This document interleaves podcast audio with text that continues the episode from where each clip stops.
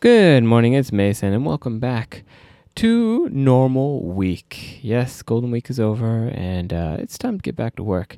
I don't know about you, but uh, this time is always always a little bit more stressful than usual. So, uh, let's just jump right into it. Today, we're going to talk about a mysterious drone sighting. All right.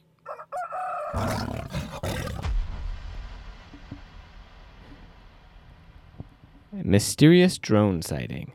There was a mysterious drone sighting suspiciously close to the imperial palace just a day after Emperor Naruhito ascended the throne on Wednesday. There were several witnesses saying that they saw red and white flashing lights.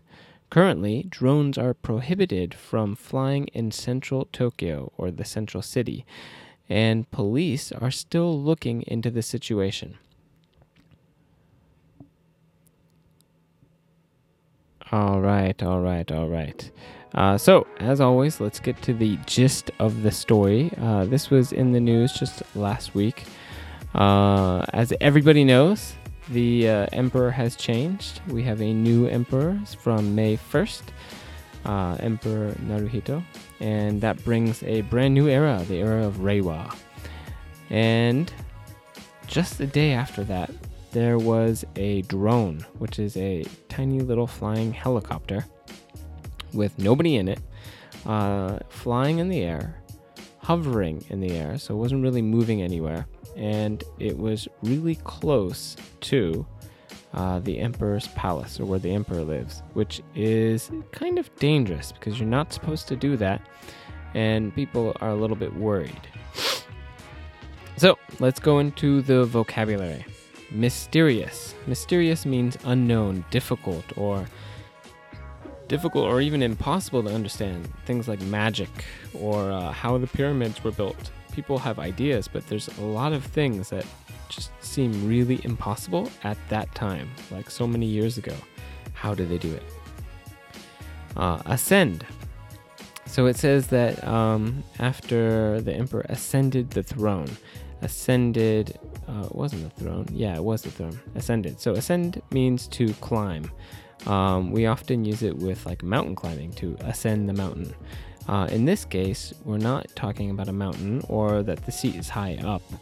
We're talking about like status. So Emperor Naruhito uh, was increasing his status to emperor.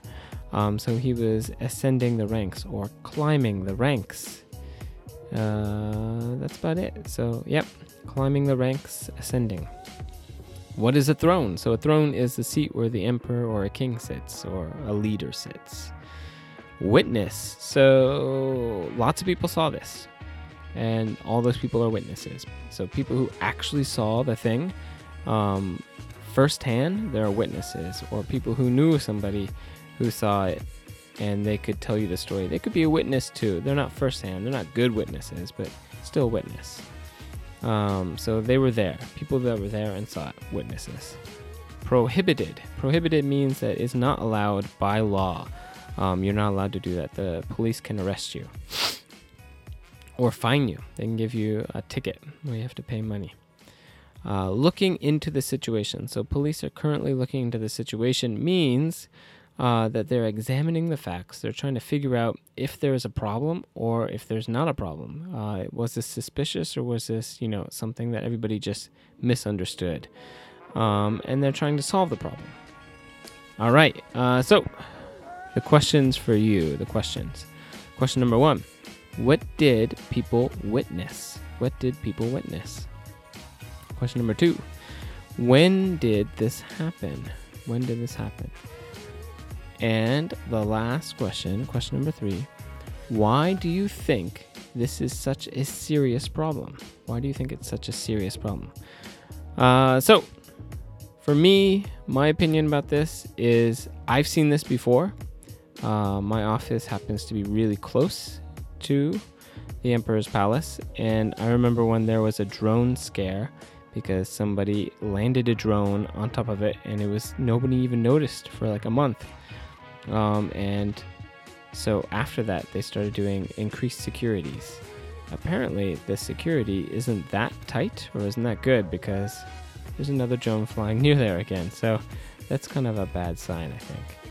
All right, I'd love to hear what you think. Go ahead and email me or, you know, see me on social media, I guess.